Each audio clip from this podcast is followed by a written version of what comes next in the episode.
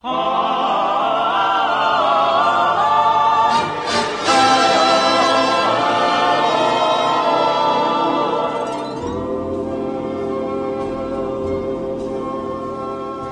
Batman chegou ao HBO Max. Você já pode conferir, se você já tem a assinatura, você já pode conferir de graça o filme.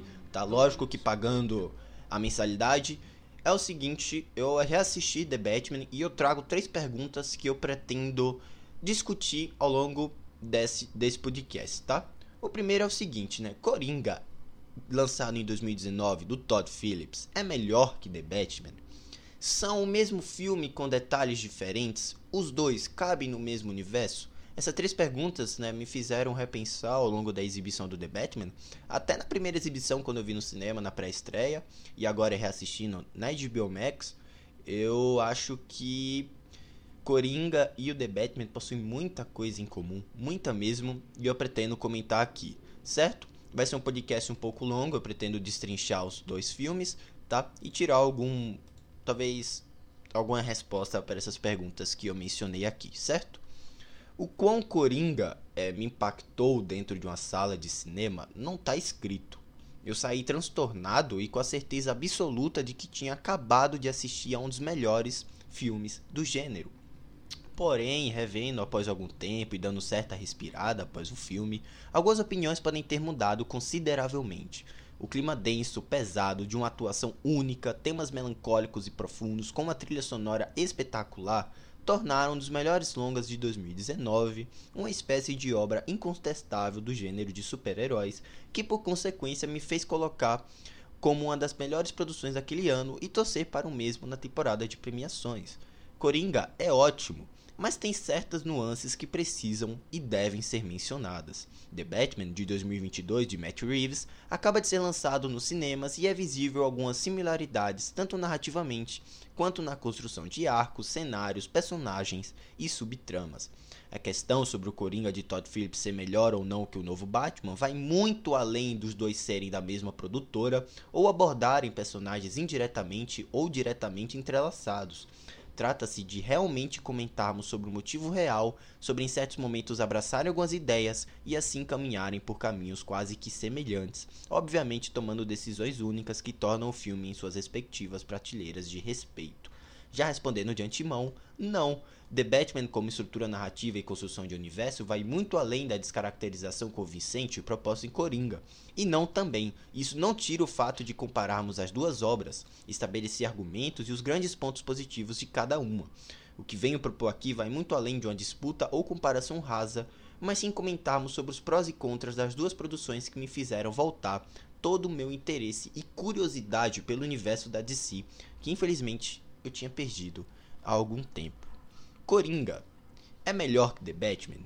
Assim, a partir da revolta de uma decadente sociedade desigual ao terceiro ato poderoso, com cidadãos desequilibrados levantando armas para promover uma espécie de justiça necessária, Batman de 2022 e Coringa de 2019 guardam semelhanças que espelham uma dualidade central às suas histórias nas HQs da DC Comics. É sobre essas similaridades que o filme de Reeves difere parcialmente do de Todd Phillips, construindo um foco coeso em uma mensagem mais precisa e concreta. Batman abraça referências e constrói situações semelhantes às vistas na derrocada A Loucura do Arthur Fleck, em síntese, do, interpretado pelo Rock Phoenix. Em síntese, todas elas são orquestradas de formas diferentes, confluindo a favor de uma defesa ao mito do Homem Morcego, interpretado pelo Robert Pattinson, onde o heroísmo do mesmo se encontra na crença da reparação de Gotham em seu desejo pessoal de justiça e vingança seja pela falta de conhecimento do roteirista em relação aos quadrinhos, ou mesmo pela fraca experiência do diretor na condução de arcos mais densos, o filme do Palhaço do Crime não consegue fazer algo similar pelo personagem título. Ao invés de construir de desconstruir, na verdade, por uma ótica mais realista a crueldade, a crueldade caótica e anárquica do vilão, ele apela a um melodrama de uma doença não detalhada, ao cinismo de uma Gotham construída para justificar sua jornada e ao clichê das cenas de dança apoteóticas propondo uma humanização disruptiva ao imperdoável psicopata. Nesse processo, Coringa consegue realizar parcialmente o que idealizava, privando um complexo personagem de maiores nuances, camadas e profundidade, limitando todo o almanaque de incertezas que o tornou uma figura tão marcante. pelo prisma de The Batman, logo no monólogo de abertura do filme, somos presenteados com a, inspira com a inspiração a Taxi Driver, do Martin Scorsese, que já introduz o desejo de Bruce por limpar a escória de Gotham, sendo totalmente ressignificado no texto final do filme, provando uma bem construída jornada moral que o protagonista e o herói teve que passar e se entender, totalmente diferente das narrativas sem conflitos, desafios e nuances vistos em Coringa, tá? O retrato superficial no desenvolvimento de seu personagem principal seria menos prejudicial à qualidade total da obra se o mesmo não decidisse, em seu terceiro ato, abraçar um escopo tão grandioso e pretensioso. É como se os idealizadores usassem da queda psicológica do Arthur Fleck como um impulso a um levante popular das classes contra a elite supostamente corrupta de Gotham, com Philip se perdendo em meio à bagunça moral de seu personagem em uma discussão necessária à atualidade. Deu para entender? Faltou uma articulação inventiva sobre os aspectos sociais e políticos no texto do roteirista de Coringa, o que, mesmo sendo tão visíveis aos olhos mais atentos, ainda assim é mascarado com um certo cinismo niilista desnecessário. O personagem vai muito além de conceitos como justiça ou vingança. Trata-se da desordem incorporada em uma figura movida ao inconformismo da ordem geral das coisas, o completo contrário do Batman, ou pelo menos quase isso, né? Deu para entender, galera? Agora sim, mais um tópico aqui. Só um mesmo filme com detalhes diferentes? É o seguinte, eu vou dar a minha opinião e vocês fiquem vocês têm total liberdade para concordar, tá? O principal diferencial entre os trabalhos dos cineastas é a variedade de desafios estabelecidos aos protagonistas. O conflito é sempre a raiz da evolução de uma narrativa e Phillips trata com desleixo ao incessantemente apoiar desafios teoricamente chocantes e reveladores de sua história na incerteza. Exemplos como: Ah, será Arthur Fleck o irmão perdido do Bruce Wayne? Sim, a não ser que a mãe perturbada do garoto tivesse mentido a todo momento. Será o palhaço do crime o responsável pela criação do Batman? Sim e não, já que o mesmo nem estava no exato local na hora do assassinato. Enfim, fica o questionamento se realmente a trama do filme pode ser fruto da mente doente de um homem internado. Seria a reafirmação do real impacto do discurso antissistema que o Fleck transmite revoltadíssimo na TV, influenciando Gotham a vir se tornar um ambiente anárquico e potencializado pelos, pela morte de três burocratas assediadores. Olha, o Coringa não quer desafiar seu protagonista, mas a qualquer custo abraçá-lo logo se apresenta como uma espécie de figura desprovida de conflitos ou obstáculos, não convidando o público a assumir e tomar parte de uma discussão, surpreendendo a si mesmo com a limitação de espaço aos questionamentos em favor da causa que defende. Não é à toa que o cineasta já faz seu protagonista performar ecos do debate sobre os limites do humor, o que constantemente é trabalhado pelo roteiro. É como se o diretor e o roteirista se enxergassem nesse personagem, entre aspas, óbvio, e aproveitassem a história para se justificarem com cinismo. Infelizmente, Coringa assume uma história precária de jornada misteriosa previsível e sem qualquer sentido narrativo de destino. Agora, olhando pela ótica do Batman, Reeves também se usa para construir o seu homem morcego, mas que de certo modo abusa, de, certo modo abusa de uma consistente perspectiva crítica. perspectiva essa que coloca o que de pior Bruce guarda e leva, como se ecoasse de forma mais aguda o tal potencial profundamente humano ao egoísmo e individualismo. Sendo o filme inteiro exposto e confrontado pela sua incapacidade de impactar positivamente a Gotham City, o protagonista é obrigado a encarar a humanização ou encarnação de suas falhas, ações e erros morais por meio do Charada, interpretado, interpretado magistralmente pelo Paul Dano. Dano. Tendo ainda mais paralelos com Arthur Fleck, essa versão do Edward Neston também sofre de problemas psicológicos, também foi deixada de lado pela sociedade e ainda se vê como uma forma de justiceiro. Por mais compreensível, difícil e humana que tenha sido a jornada do vilão, jamais The Batman assumiu a romantização preguiçosamente escrita do outro filme. A tentativa de empatia, a redução justificável da monstruosidade do antagonista ou a posição de rebelde vítima dos seus atos, tentando provar as tais ações do mesmo, enfim. Felizmente, esse tópico a respeito do bem organizado novo filme do herói justiceiro de Gotham, a obra de Reeves vai além do limite da essência individualista e egoísta do protagonista, apenas para reafirmar sua persona heróica ao fim de toda sua jornada.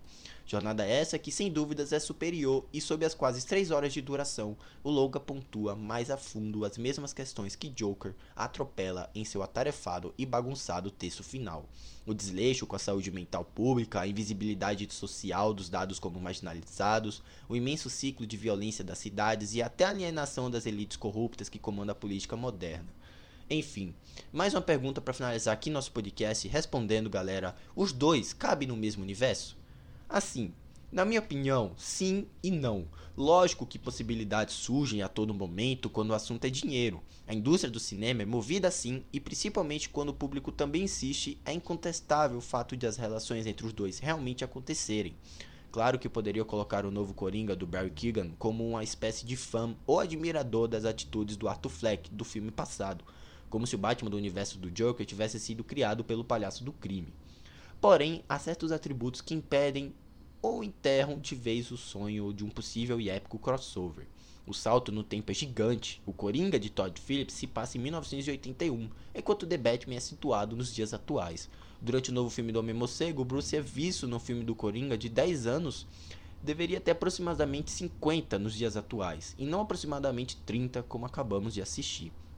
A incapacidade que o Coringa de Phoenix teria com seus 70 ou 80 anos no cenário temporal de The Batman é notória e torna mais uma vez incapaz de vermos tal crossover no cinema. Né? Crossover não, mas uma ligação entre os filmes pode acontecer? Bom, sim e não também. Mas assim, né, por mais que Thomas Wayne tenha se candidatado a prefeito né, nos dois filmes, existe um noticiário dentro de Batman que mostra a data de 2001 mais uma vez sugerindo que o cenário é 2021, né, dada a alusão de 20 anos atrás no diálogo do que aparece no filme, né? Só um adendo, tá? Rapidão, o filme do Reeves trabalha muito melhor que Coringa essas incertezas e certezas ao, em torno da complexa e em, muito, em muitos pontos falha família Wayne.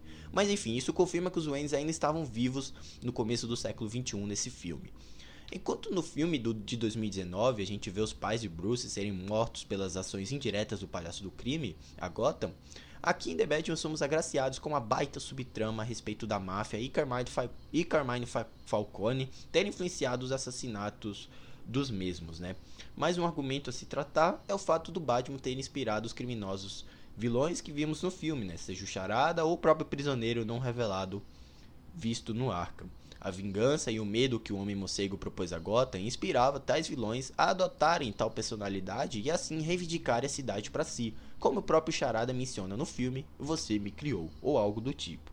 Felizmente temos a ideia de multiverso para aceitarmos as duas obras e assim as contemplá-las.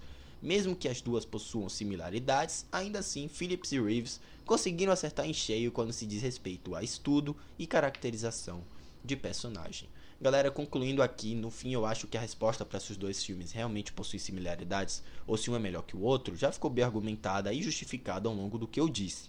É inegável que os dois possuem seus próprios valores e que já nos, que já nos deixa em curiosidade para suas próximas e vindouras continuações. Fica o questionamento se Coringa 2 vai realmente acontecer, tá?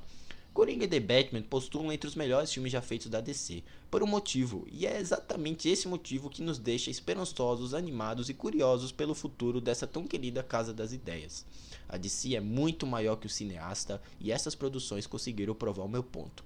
Sem surpresas, tá? Vou deixando vocês por aqui. Muito obrigado você que me escutou até aqui nesse podcast que eu achei que ficou um pouco longo. Não esqueça de nos acompanhar na Cashbox com o podcast de games e sobre a temporada de premiações. E mais uma vez, não deixe um feedback você pode responder essas três perguntinhas lá na Anchor, tá? É, você pode colocar no Google, né? Drizzle Podcast de Cinema, Anchor já vai aparecer lá. E outra coisa também, você pode mandar lá no nosso Twitter, onde a gente publica opiniões de filmes, games e séries, assim que eu assisto ou jogo, certo? Vou deixando vocês por aqui, um grande abraço e até a próxima, galera. Tchau! When there are clouds in the sky you'll get by if you smile through your fear and sorrow. Smile, and maybe tomorrow you'll see the sun come shining.